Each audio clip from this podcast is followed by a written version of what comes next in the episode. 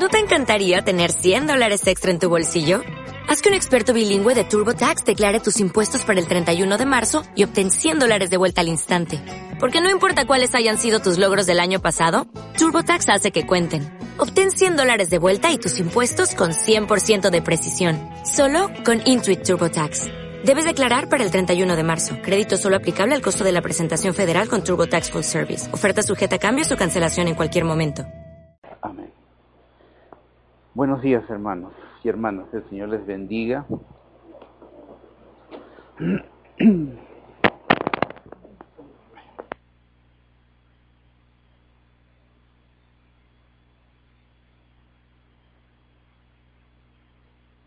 Doce, Evangelio según San Marcos en el capítulo 12.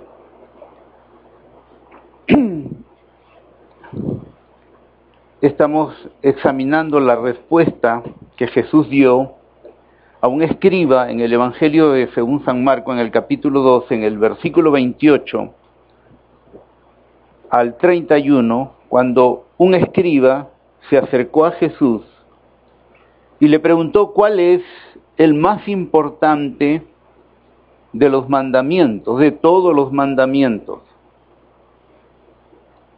Y después de escuchar Jesús la pregunta del fariseo, o del escriba, perdón, en el versículo 29 del capítulo 12 de Marcos, Jesús respondió, el más importante es, escucha Israel, el Señor nuestro Dios, el Señor uno es. Amarás al Señor tu Dios con todo tu corazón, con toda tu alma, con toda tu mente y con todas tus fuerzas. Y el segundo es este, amarás a tu prójimo como a ti mismo. No hay otro mandamiento mayor que estos. No hay otro mandamiento mayor que esto. La razón por la cual estamos eh, ya por varios domingos quedándonos en este pasaje es por lo que Jesús dice acerca de estos mandamientos. Todos nosotros sabemos que la palabra de Dios está llena de exhortaciones, está llena de mandamientos. Cuando hablo de exhortaciones, me estoy refiriendo a que Dios nos eh, nos habla a través de palabras de aliento, palabras de ánimo, palabras a través de las cuales el Señor nos eh, pone ejemplos, los ejemplos que nosotros ponemos en la Biblia de hombres y mujeres de fe que vivieron para el Señor, que conocieron al Señor. A través de cada una de esos ejemplos y la propia palabra, el Señor nos habla para que nosotros podamos conocerlo a Él, para que podamos nosotros tener una relación personal con el Señor. Pero no solo nos anima, nos alienta, nos motiva, nos da ejemplos para que nosotros podamos seguir a través de, toda la escritura, sino que también nos da mandamientos. Las características de las cartas, por ejemplo, en el Nuevo Testamento son que primero empiezan con una enseñanza doctrinal, una enseñanza sobre fundamentos de la fe, sobre aquello en que debemos creer, conocer, comprender de la revelación de Dios. Pero luego todas las cartas, después de darnos esas enseñanzas, darnos a entender y comprender la voluntad de Dios, luego también hay una sección en cada carta en la que el Señor nos habla de la forma práctica como debemos eh, llevar adelante los los pensamientos, los mandamientos, las exhortaciones de Dios. Es decir, que la, la vida cristiana y la enseñanza del Señor no es solamente de darnos un conocimiento, una revelación de los hechos grandiosos que Dios ha mostrado y ha revelado en su palabra, sino que eso sirva para que nosotros podamos relacionarnos con Él y podamos también llegar a tener la misma experiencia de estos hombres y mujeres en la Biblia. Si no, la Biblia sería solamente un libro de inspiración, pero no de cambios, no de transformación. lo que Dios quiere es cambiar, transformar.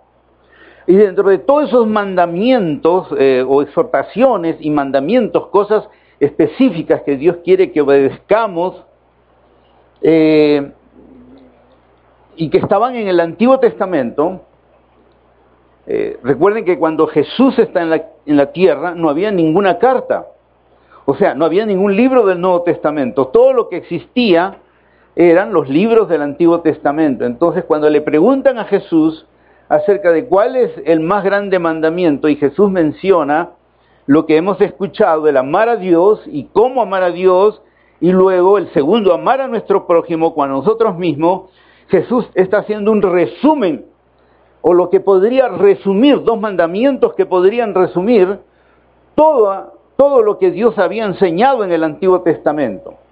Y por eso es que es de suma importancia para nosotros estudiar, entender, comprender y luego llevar a la práctica estos dos mandamientos. Ya hemos pasado algunas semanas hablando del amor de Dios y yo creo que es un tema que en algún momento volveremos otra vez porque a medida que vamos creciendo en conocimiento, en revelación, en experiencia a través de la obediencia y la fe a la palabra, vamos a ir comprendiendo más acerca del amor de Dios hacia nosotros. Aquí dice, amarás al Señor tu Dios, pero el amor al cual el Señor nos, nos menciona como primer mandamiento para toda nuestra vida y que debe ser la motivación para todo lo que hacemos en la vida. Porque 1 Corintios 13 dice que si la motivación de todo lo que hacemos en nuestra vida no es el amor a Dios o el amor de Dios, entonces todo es vano. Es vano. No importa qué haga usted. Aún 1 Corintios 13 dice que usted podría hablar muchos idiomas humanos, celestiales, pero si no es bajo la motivación o el carácter del amor, de nada sirve. Y si usted tuviera una fe de trasladar montes, montañas y hacer cosas imposibles, pero no tienen la motivación del amor, no, no son eh, por esencia lo que hacen, no es el amor de Dios, también dice que no sirve de nada. Y finalmente si dice que si nosotros pudiéramos dar aún nuestra propia vida y todo lo que somos y tenemos, pero nuestra motivación no es el amor de Dios, entonces tampoco nos sirve de nada. Entonces estamos, estamos ante un gran mandamiento de lo cual depende toda nuestra vida, el amar a Dios. Podría ser que el día que nos encontremos en la presencia del Señor, podría ser que nos pasara lo de algunas personas que Jesús mencionó, que dijeron, pero Señor, en tu nombre echamos fuera demonios, en tu nombre hicimos sanidades y milagros. Y el Señor les dirá, nunca los conocí. Porque su motivación y las cosas que hicieron no fueron el amor, fueron sus propios intereses, fue su propio egoísmo lo que los llevó a actuar de esa manera y porque entendemos que así como hay un reino de la luz y un reino eterno que es el reino de nuestro Señor Jesucristo, también hay un reino de las tinieblas. Un reino de las tinieblas al cual el Señor no le ha quitado su poder hasta que finalmente Él instaure su reino eterno, su reino celestial. Mientras eso no sucede, el reino de las tinieblas tiene poder, porque fue creado dentro de la voluntad de Dios en lo bueno, pero se alejaron de lo bueno y se convirtieron en un reino de maldad y el Señor no le quitó los poderes para que nosotros pudiéramos a través de eso, con un propósito, entender la lucha que vamos a tener en nuestra vida. Por eso es que para las personas le podría ser hasta cierta, en cierta medida fácil hacer una penitencia o quizás hacer sacrificios eh, regalar cosas, este, hacer muchas cosas en relación a Dios, pero no amarlo como el Señor dice. Con todo tu corazón, con toda la esencia de tu vida.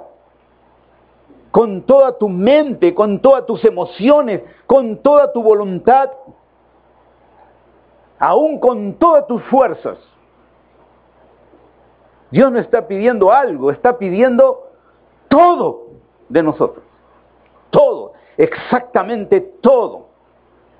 Y miren hermanos, yo podría aquí eh, decirles cosas bonitas, pero le voy a decir lo más difícil. ¿Saben por qué? Porque cuando entendemos que es difícil y es imposible, es cuando podemos ir a Dios y postrarnos y decirle, Señor, no puedo, a menos que tú me enseñes, a menos que tú me des las fuerzas, a menos que tú me des lo que es tuyo para yo poder hacerlo, porque lo que me pides es tuyo. No está en mi propio ser, en mi propia naturaleza. Entonces tenemos que conocer primero el amor ágape de Dios para luego yo poder amar al Señor con ese amor, porque Él me dice que lo ame. Entonces, primero tengo que conocer el amor de Él para amarlo con el mismo amor que Él me ama a mí. Y una vez que yo lo amo con el amor que Él me ama a mí, entonces dice que debo aprenderme a amarme a mí mismo y luego amar a mi prójimo. Ahora, ¿por qué he puesto ese orden? Conocer el amor de Dios, yo amarlo con ese amor, luego aprender a amarme a mí mismo y luego amar a mi, prójimo. Porque si usted y yo no nos amamos como la palabra de Dios dice, entonces ¿cómo podremos amar a nuestro prójimo como Dios quiere que usted lo ame? O si usted no tiene el amor de Dios en su corazón y con ese amor no se ama a usted mismo, usted no puede dar lo que usted no tiene. Es importante que nosotros aprendamos a amarnos como el Señor dice. Ahora, voy a hablarles de dos cosas que obstaculizan el entender lo que es el amarnos a nosotros mismos. Jesús dice, amarás a tu prójimo como a ti mismo. Hay que amar al prójimo, pero dice que la manera en que debemos amarlo es como tú te ames. las personas sin Dios han entendido esto como algo egocéntrico. Y en la Biblia, cuando el ser humano quiere hacer algo en forma egocentrista, el Señor dice, muere. No dice, vive así. No dice, sigue siendo egoísta, sigue pensando solo en ti mismo. Por el contrario, el Señor dice, si el grano de trigo no cae en tierra y muere, habla de muerte. El que no toma su cruz y me sigue no puede ser mi discípulo. Muerte. Muerte a nuestra propia vida natural. Jesús está hablando entonces del amor a sí mismo, pero del amor a ágape que usted se ame a sí mismo con el amor ágape. Y el amor de ágape no es egoísta, no es un amor que piensa en sí mismo, porque si Dios hubiera pensado en el amor ágape como a sí mismo, entonces cuando nuestros primeros padres pecaron, inmediatamente los habría aniquilado. Porque podría haber dicho, ¿cómo voy a tener seres pequeños delante de mi grandeza que atenten blasfemar mi nombre, que atenten desobedecerme? que atenten en no seguirme. Si usted fuera poderoso, eso es lo que haría. Diría este, me lo sacan de aquí. No lo quiero en mi presencia. ¿Cómo van a osar deshonrar mi nombre, mi reino, mi voluntad, siendo tan pequeños? El amor ágape de Dios no es un amor egoísta. Y por eso es que más bien la palabra condena, condena el amor a sí mismo o el amarse a sí mismo, pero sin el amor ágape. O sea, hay un amor ágape para amarse a sí mismo y hay un amor no ágape. Y busquen ustedes, por ejemplo, segunda Timoteo, capítulo 3, Segunda Timoteo capítulo 3 versículo 1 dice, pero debes saber o comprender esto. Pablo le está hablando a un pastor que es Timoteo. Segunda Timoteo 3.1. Pero debes saber esto o comprender esto, que en los últimos días, los que estamos viviendo, desde que empezó la iglesia, estos son los últimos días. Porque cuando la iglesia salga por el llamado del Señor de esta tierra, entonces se terminarán los días sobre la tierra para la iglesia. Y entonces debes saber esto, comprender esto, que en los últimos días vendrán tiempos difíciles, porque los hombres serán amadores de sí mismos. Ahí está. Los hombres, las personas serán amadores de sí mismos.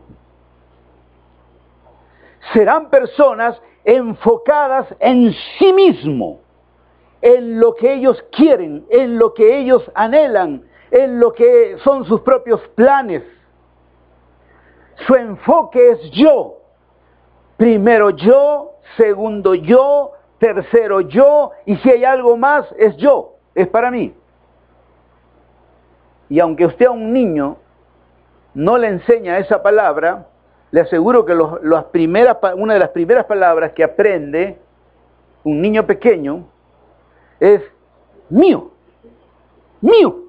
He escuchado a los niños pequeñitos de un año, cuando empiezan a hablar, año y medio, a decir algunas palabras pequeñas, la primera palabra es mío, mío. Nacemos con una naturaleza egoísta. Nacemos con una naturaleza de amarnos egoístamente, amadores de sí mismos. El amarse a sí mismo sin el ágape de Dios es un culto a su propia vida. Es lo que se llama el humanismo en el día de hoy. El culto al hombre mismo. Tú puedes, ahí están los, libros eh, bestseller. Es tú puedes, tú, no Dios, tú. No es Dios dándote sabiduría, reconociendo la sabiduría, las habilidades, los talentos de Dios que Él puso en ti desde la creación, sino tú puedes. Es diferente a lo que Jesús dice, amarás a tu prójimo como a ti mismo. El Señor no está hablando de, de este tipo de amor a nosotros mismos, a un culto a nuestra propia vida, a vivir de una manera con una imagen irreal, idealista de sí mismo. El que se ama a sí mismo fuera del ágape es, es una persona que busca fascinar y ser admirado. Cuidado, de repente estoy describiendo alguno.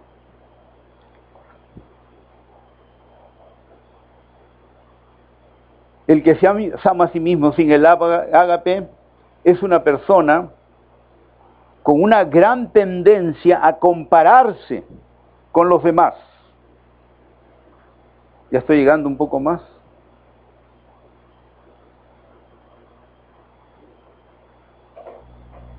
Tendencia a compararse. Así, yo, yo mejoro que él, ahora bonito, pero yo mejoro, yo mejor, ¿por qué no me han invitado a mí mejor? ¿Por qué no me han dado el micro a mí? ¿Por qué no me han dejado a mí compararse? Pensar que usted, pensar o creer que usted es más que otro. Eso es amarse a sí mismo.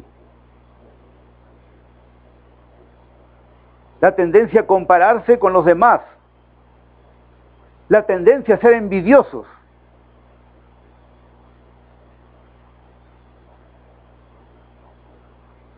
Mi hermano, mi familiar, mi amigo en el barrio mejoró la casa con un préstamo y yo también quiero hacer lo mismo. No, no, lo mismo no, perdón. Quiero hacerlo mejor. Estoy envidioso de los logros de otros. el amarse a sí mismo. Al que se ama a sí mismo, le molesta los triunfos ajenos. No puede soportar que otro triunfe, que otro crezca, que otro pueda llegar a otras alturas mayores que las de él. No quiere sentirse opacado. Por supuesto que es una expresión de una autoestima baja. Pero él cree, está viviendo en una idealización y él piensa que su pensamiento es correcto. Cuando le molesta el triunfo de otros, cuando piensa que lo están opacando, y cuando se trata de él, exagera, exagera sus logros.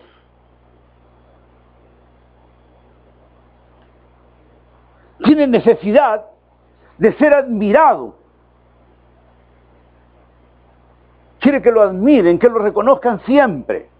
Es verdad, la Biblia dice, hay que honra, hay que darle honra al, al, al que se necesite dar honra. Pero esta persona necesita continuamente. Y si no, usted no es su amigo. Usted es un conocido, nada más. Pero si tiene a alguien, como dicen allí vulgarmente, alguien que le chupe la media, entonces ahí sí, ese es su mejor amigo. Porque él es el que lo adula. Él es el que le habla de sus logros. Y usted está fascinado por sus logros. Y si alguien viene y los reconoce, entonces, ¿qué más? Necesita continuamente estar admirado, piensan que son mejor que otros, piensan que son mejor en su apariencia, piensan que son mejor en su inteligencia, piensan que son más creativos. Y que son superiores y especiales, muy especiales. Estaba leyendo varias encuestas sobre esto, porque es un problema hoy en día para los psicólogos. Los psicólogos dicen que cada vez llega más gente más trastornada en relación a esto. Y decían, por ejemplo, de un estudio que de cuatro universitarios, de cuatro universitarios, uno se ama a sí mismo. Bastante, ¿no? Y bueno, daban otras estadísticas. Los psicólogos dicen que este es un trastorno de la personalidad. Ustedes se imaginan cuando un día a Hitler se, le ocurrió pensar de esta manera. Mi raza es la más pura, es blanca, ojos azules. Somos los mejores. Entonces decidió exterminar el mundo. Si Dios no hubiera detenido la mano de Hitler, el mundo hubiera fenecido. Y empezó con los judíos, ustedes saben, ¿no? Dijo, la peor raza que tenemos en la tierra es la judía, así es que los judíos son los primeros, seis millones fueron sacrificados, seis millones de judíos. Cuando usted va a Israel o ve una película de Israel, va a ver que hay un lugar en Israel dedicado a los 6 millones de judíos que murieron. Es bien impresionante cuando usted entra a un lugar, es un lugar especial, y hay una parte especial donde usted entra y le dicen, eh, tómese de la baranda, es como cuando usted va por un lugar y tiene que agarrarse de una baranda, usted entra al lugar y luego, una vez que pasa una puerta, le dicen, o antes que llegue a la puerta y pase, le dicen, tómese de una baranda, porque una vez que pase la puerta, usted no va a ver nada. Y efectivamente, una vez que uno pase esa puerta, tiene que estar tocando la baranda porque no ve absolutamente nada, es algo completamente oscuro. Pero usted empieza a escuchar voces de nombres de personas. Los seis millones de judíos que murieron son nombrados cuando usted entra a ese lugar, en recordación a la muerte de esos judíos el Señor dijo que en los tiempos finales habrían hombres amadores de sí mismos. Creo que en el futuro la psiquiatría y la psicología va a ser una buena carrera. Muchos van a ir, creo, con ese problema. La otra forma de amarse a sí mismo, pero en forma negativa también, es decir, cosas negativas de sí mismo. No soy nada, no soy digno, no soy útil, no tengo nada de valor para dar. Yo le pregunté, ¿eso es verdad? Cuando una persona dice eso, que no es nada, que no es un inútil, que no tiene nada de valor para dar, es lo que se llama el complejo de inferioridad. Pero a través de eso está trayendo la vida de personas. Usted ha visto personas que siempre quieren ser o que alguien esté de una u otra manera diciéndolo, no es así, y a veces usan eso. Claro, es inconsciente. Porque yo creo que nadie en, eh, en su buena razón querría que otro lo compadezca, ¿no? Como si fuera un animalito. Entonces, el amarse a sí mismo,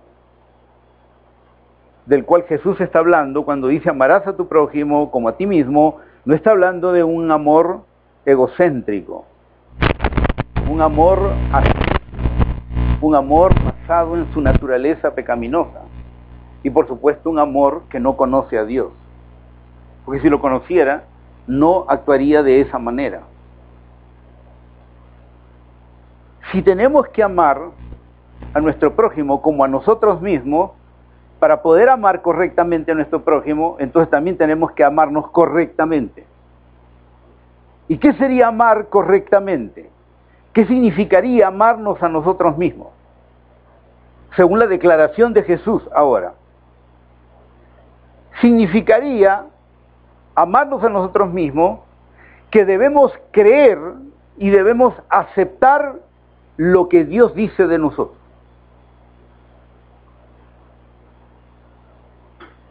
Amarnos a nosotros mismos en la verdad de Dios es creer y aceptar lo que Dios dice de nosotros mismos. Ahora, le voy a dar una buena noticia. Desde que usted va a Génesis y termina en el libro de Apocalipsis, Él dice que somos de gran valor para Él.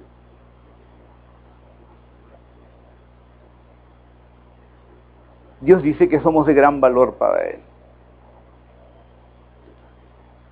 ¿Por qué entonces debemos amarnos a nosotros mismos? En el lenguaje de Dios, Génesis 1.26. Después que Dios crea los cielos y la tierra, en Génesis capítulo 1, versículo 26, como dice el salmista, como corona de toda la creación, Dios crea al hombre y a la mujer. Y así nomás los hace un poco diferente a los animales, ¿verdad? ¿Qué dice Génesis 1.26? Dice que simplemente hace, le hace al hombre y a la mujer de una manera diferente a los animales, o cómo los crea. Y ahí reside nuestro valor. No en lo que usted piensa de sí mismo, no en lo que otros piensan de usted, sino lo que Dios dice que es usted para Dios. Y ahí dice que usted es imagen y semejanza de Dios. Usted tiene talentos, tiene habilidades, y si es creyente tiene dones sobrenaturales y es imagen del Dios creador de los cielos y la tierra. Por eso la tecnología en el día de hoy, ¿usted creen que es la evolución del mono, la inteligencia del hombre en el día de hoy? ¿Que la tecnología del hombre es la evolución de un mono que se ha perfeccionado? No, el Señor dice que es porque somos imagen de Él. La creación habla de un diseño, de inteligencia, de sabiduría. Mire la cantidad de flores, la cantidad de árboles, árboles sin fruto, árboles con fruto. Mire la cantidad de animales sobre la tierra, formas, tamaños, colores, texturas. La inteligencia, la sabiduría. Por eso a mí no me admira la, no me admira la inteligencia y la ciencia en el día de hoy. Yo digo, están en pañales, ni siquiera. Todavía no me han dado una computadora que yo esté predicando y me esté dando, ¿no? Lo que estoy pensando. Lo que escribí, me lo esté comunicando sin que tenga un bosquejo ni nada en mi mano. Todavía el hombre no ha desarrollado sus capacidades. Ustedes han escuchado, ¿no? Que Einstein desarrolló el 10% de su capacidad. Einstein. Usted y yo estamos en el 1 de repente, ¿no? Del 100% de las capacidades que Dios nos ha dado. Entonces, el concepto de usted mismo no es el que usted deba tener de usted ni el concepto de usted mismo no es el concepto que otros tengan de usted. Si usted se enoja cuando dicen algo que no es usted, usted está aceptando que es así. ¿Sabe cuál debería ser nuestra reacción cuando alguien dice algo que no es verdad sobre mí? Sobre mí? Reírme. Decir, pobre loco, está, está tuerto, ciego, trastornado, le falta algunos tornillos. No sabe quién soy yo. Claro, ¿no? Porque usted de un loquito acepta que usted está bien vestido y diga, ¿y por qué se ha vestido tan andrajosamente? Y usted está bien vestido. El loquito habla, habla lo que no es, pues, ¿no? Lo que no es realidad, lo que no es verdad. Y dice, ¿por qué tiene ese carro viejo y usted está andando en un Mercedes-Benz? Loquito, pues, ¿no? Si alguien le dice, usted no vale nada, usted no sirve, es un inútil, es un fracasado, ¿es verdad? No, no es verdad. Que usted ha tenido un comportamiento es una cosa, pero la esencia de su vida no es eso.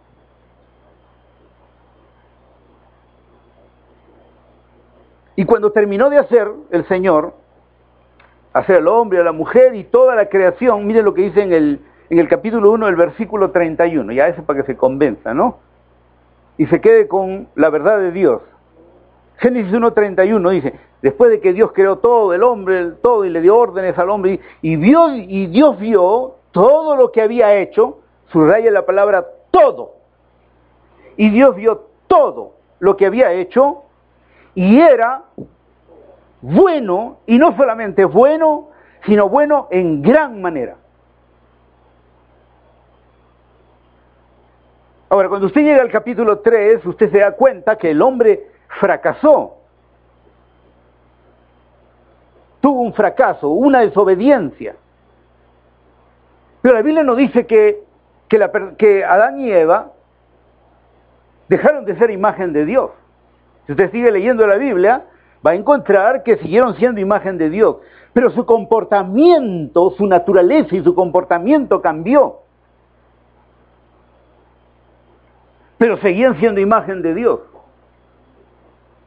Porque si no fuéramos imagen de Dios, aún con el pecado,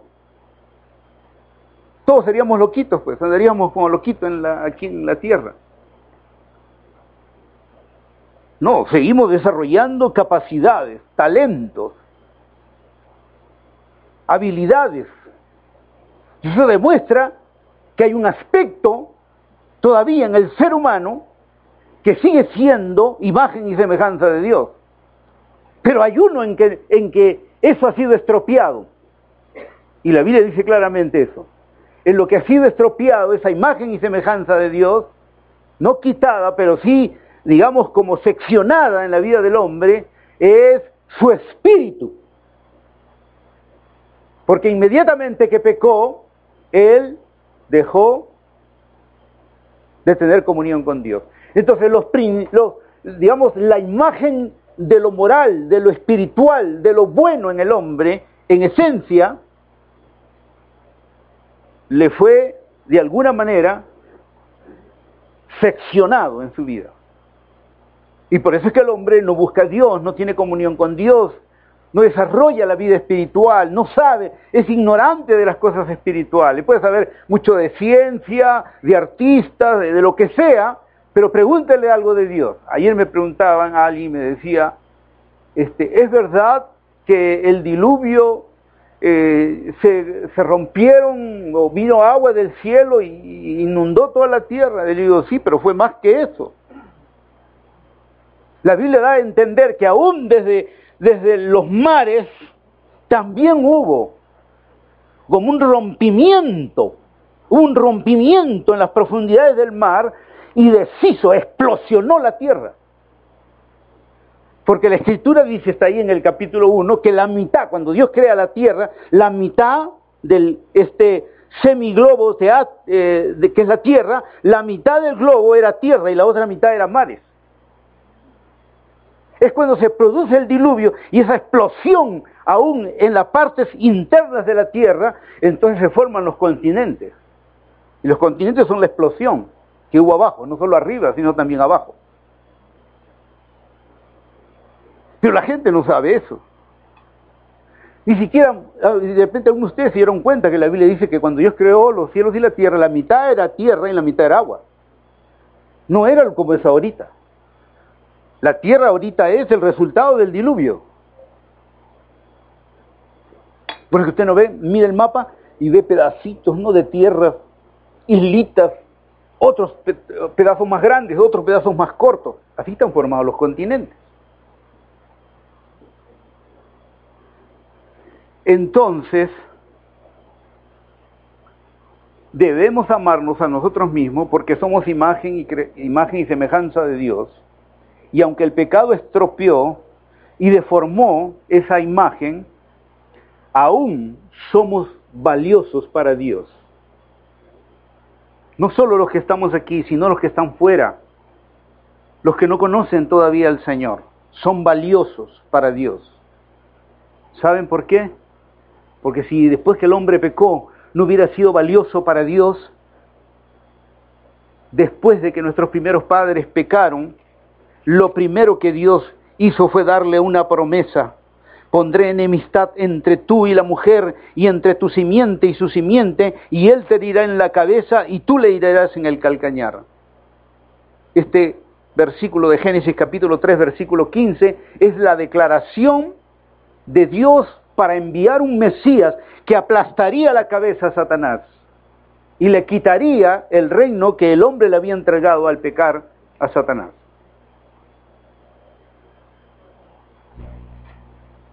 Dios nos dijo, todo está terminado porque el hombre pecó.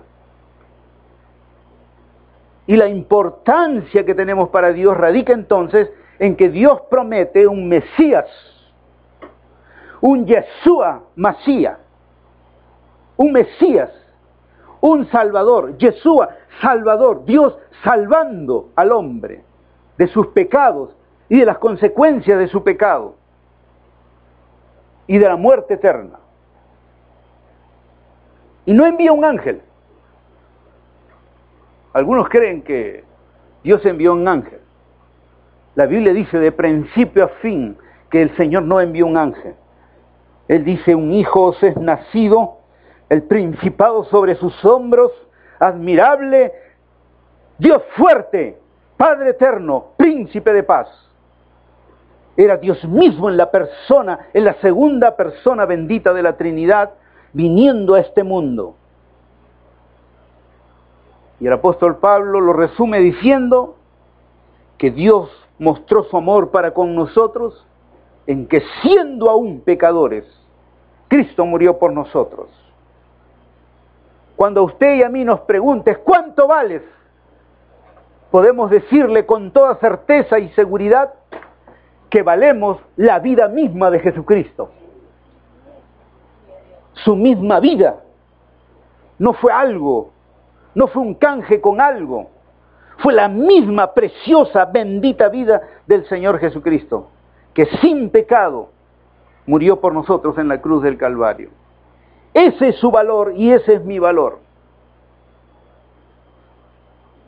Mi valor y su valor es lo que es la declaración de Dios que somos imagen y semejanza, pero luego ahora en Cristo eso ha sido aún más, de una manera mucho más grande, Dios ha hecho las cosas maravillosamente nuevas y completas. Pero antes de, mencionar eso, quiero que vean otro pasaje conmigo en Efesios capítulo 1. Efesios capítulo 1, versículos del 4 al 8. Voy a leerlo, es, es un pasaje bien fácil de entender. Efesios capítulo 1 nos habla de por qué debemos amarnos como Dios nos ama.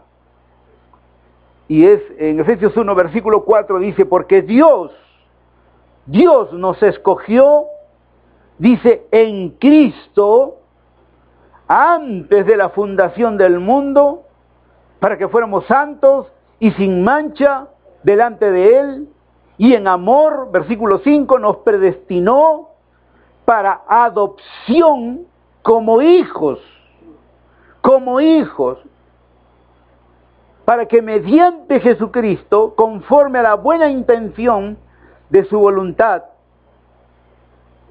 para la alabanza de la gloria de su gracia y que gratuitamente, decir, su gracia impartió sobre nosotros en el amado, es decir, en Cristo Jesús. Y en Él, en Cristo, tenemos redención mediante su sangre y el perdón de nuestros pecados según las riquezas de su gracia, que ha hecho abundar para con nosotros en toda sabiduría y discernimiento. Vuelvo al verso 4. Porque Dios nos escogió en Cristo antes de la fundación del mundo. Piense en esa frase. Antes de la fundación del mundo, antes que Dios creara los cielos y la tierra, usted y yo éramos el sueño de Dios. Me gusta expresarlo así. Éramos el sueño. Es decir, antes que Dios decidiera crear algo, ya Dios estaba soñando contigo y conmigo. ¿Qué color iban a ser tus ojos? Tu pelo, tus rasgos, tu tamaño, tu estatura, tu inteligencia, tus dones, tus habilidades, tus talentos. Dios estaba soñando con cada uno. Y usted y yo sabemos que cuando ponemos nuestra huella digital no existe otra persona diferente, o perdón, igual a nosotros. Dios ya estaba pensando usted y en mí. ¿Somos de valor para Dios? Somos de valor para el Señor. Él ya pensó desde antes y aun cuando nuestros primeros padres pecaron, dijo que nos escogió en Cristo, es decir, que pensó en enviar a uno sin pecado para que muriendo por nuestros pecados nosotros pudiéramos o llegáramos a ser santos y sin mancha delante de Él. Y luego el versículo 5 dice que nos adoptó. ¿Por qué debemos amarnos a nosotros mismos? Porque somos imagen y semejanza de Dios. Porque Dios ha mostrado su amor para con nosotros en que siendo aún pecadores, Cristo murió por nosotros. Ese es el valor de nuestra vida, la vida de Cristo mismo. ¿Por qué más debemos amarnos a nosotros mismos? Porque por medio de Cristo, Él nos adoptó. Yo sé que hay muchas cosas que leemos, pero de repente no las hemos meditado, no las hemos pensado. Yo he adoptado a alguien aquí. Vive con nosotros hace varios años.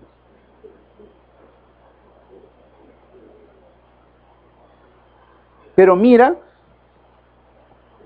esa persona por encima de nuestra adopción, Dios lo ha adoptado a él. Y yo soy Carlos Jacobo, hay muchas personas, millones de personas que no me conocen. Pero usted y yo hemos sido adoptados, y ángeles y arcángeles y serafines y toda la creación sabe que usted es adoptado de Dios. ¿Por qué debemos amarnos a nosotros mismos con el amor ágape de Dios?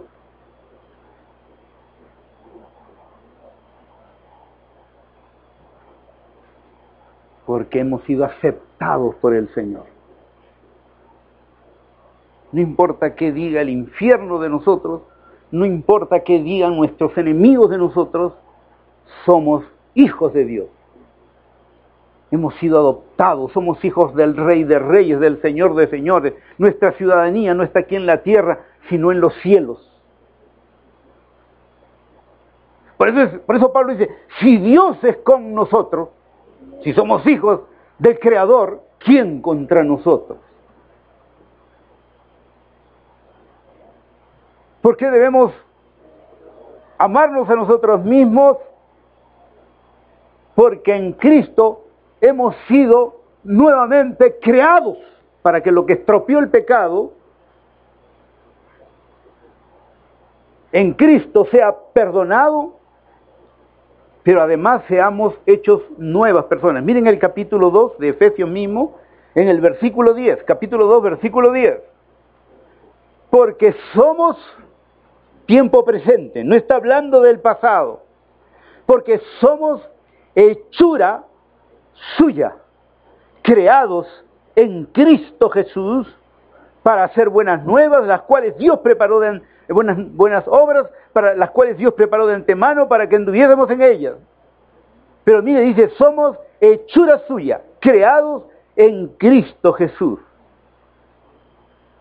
O sea que el creyente no es que cuando nosotros venimos a Cristo, el Señor nos puso un parche de cristianos y ahora somos los cristianos parchados. No, somos nuevos. Somos nuevos. Ahora Pablo dice, usted tiene la mente de Cristo. Usted tiene el Espíritu de Dios. Usted tiene una nueva naturaleza. La naturaleza de Dios está en usted. Eso es lo que dice la palabra. Y si quiere, vamos a 2 Corintios, un versículo muy conocido, si depende, necesita buscarlo. Pero en 2 Corintios 5, 17 dice, de modo que si alguno está en Cristo, nueva criatura es, las cosas viejas pasaron y ahora han sido todas hechas nuevas. No dice que hemos sido parchados, no dice que nos puso un vestido nuevo y por dentro seguimos podridos. Dice que somos nuevos, nuestro espíritu es nuevo, aún nuestro espíritu humano es nuevo. Miren, cuando Adán y Eva fueron creados, Dios sopló en ellos y dice la palabra que vino espíritu, o sea, Dios creó un espíritu humano, por él ser espíritu. Pero ese espíritu que Dios puso en nuestros primeros padres para vivir eternamente dependía de la obediencia. Si él obedecía, era como comer del árbol de la vida y tendría la vida eterna. Cuando Dios nos creó en Cristo, nos dio su propia vida. Es decir, hemos recibido la vida eterna en nuestra nueva creación. A usted, por eso la Biblia dice, y Jesús dijo, ni las puertas del Hades, del infierno prevalecerán contra usted y yo, o sea, contra la iglesia. ¿Qué nos separará del amor de Cristo? dijo Pablo. Nada. Ni ángeles, ni principados, ni potestades, ni tribulaciones, ni ninguna cosa que pasemos en esta vida nos podrá separar del amor de Cristo. Por eso debemos amarnos. Tenemos un valor que ni siquiera lo podemos comprender.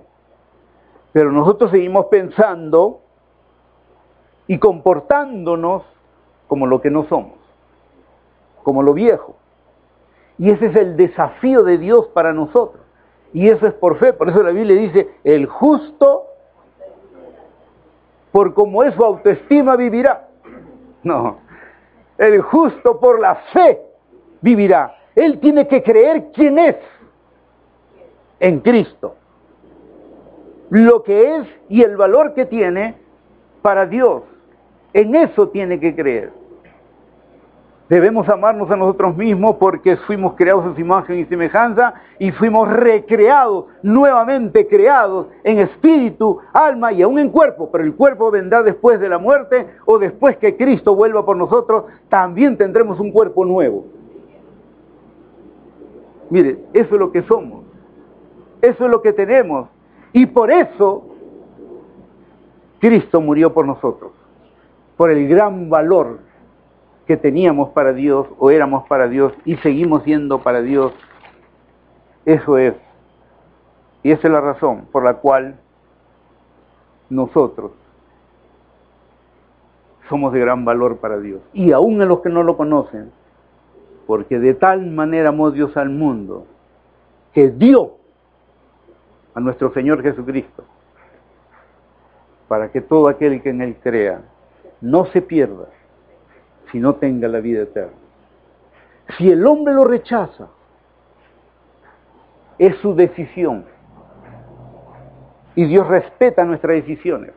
En su grandeza las respeta porque nos creó a su imagen y semejanza. Y un aspecto de esa imagen y semejanza es que podemos decidir nuestro destino eterno, aceptando a Cristo o rechazándolo en nuestra vida.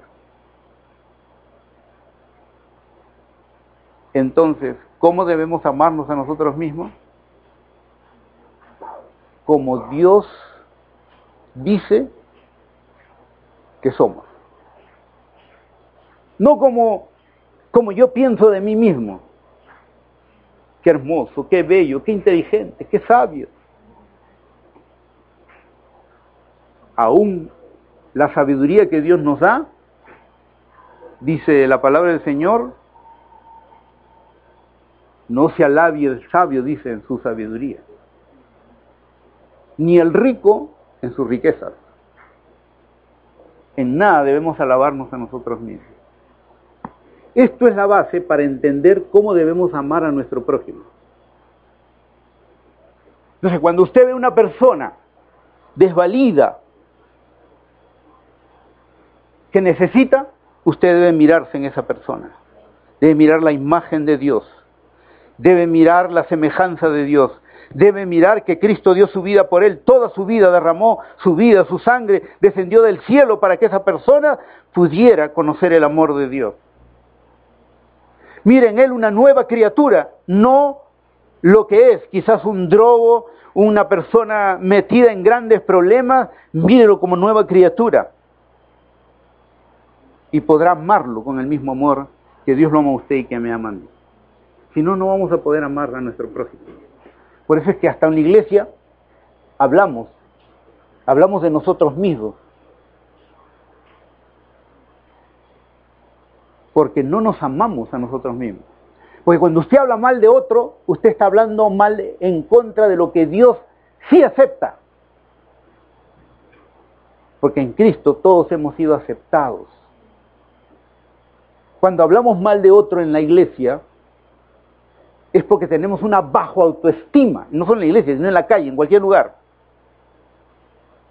Nuestra autoestima es baja porque no nos amamos a nosotros mismos. Porque si nos amamos a nosotros mismos, Jesús dijo, todo lo que quieran que los hombres hagan con ustedes, ustedes también háganlo. Y nadie, ninguno de nosotros queremos que estén rajando de nosotros, ni chismoseando, porque degrada a Dios en primer lugar y en segundo a quien es imagen y semejanza de Dios. A Dios le corresponde juzgar a las personas. Si están mal, se van a pelear con Dios. Otra vez, si aprendemos a amarnos a nosotros mismos, podremos amar a nuestro prójimo. Si no sabemos amarnos a nosotros mismos, estamos o con una autoestima baja en nosotros mismos, o estamos siendo amadores de nosotros mismos en forma egocéntrica. Y eso nos lleva, va a llevar absolutamente al gozo, a la paz, a la bendición de Dios en nuestra vida. Entonces creo que he puesto un poquito de fundamento para luego tratar el tema de cómo amar a nuestro prójimo. Y a medida que lo vayamos vayamos estudiando ese tema de cómo amar a nuestro prójimo, recordaremos cómo debemos, tenemos que amarnos a nosotros mismos. Y eso nos ayudará entonces a poder crecer en el amor ágape de Dios. Y dice la palabra que el amor ágape cubrirá multitud de pecados. Cuando alguien peca en la iglesia,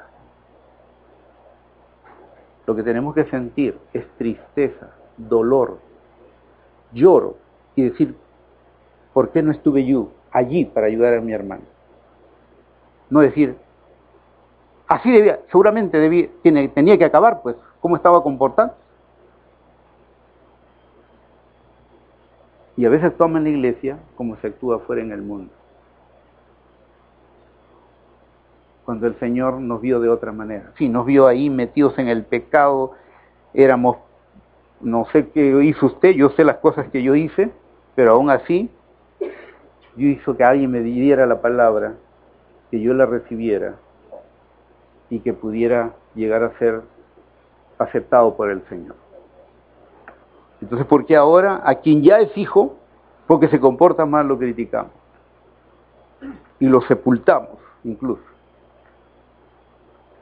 Amar a nuestro prójimo es algo que podemos aprender, pero tenemos que saber lo que es el amor ágape de Dios, tenemos que entender cómo Dios nos ama, tenemos que aprender a amar a Dios con el mismo amor que Él nos ama, y tenemos que aprender a amarnos en, el mismo amor que Dios nos ama, a nosotros mismos, para poder entonces aprender a amar a nuestro prójimo. ¿Se dan cuenta por qué no podemos aprender los creyentes a amarnos a nosotros mismos?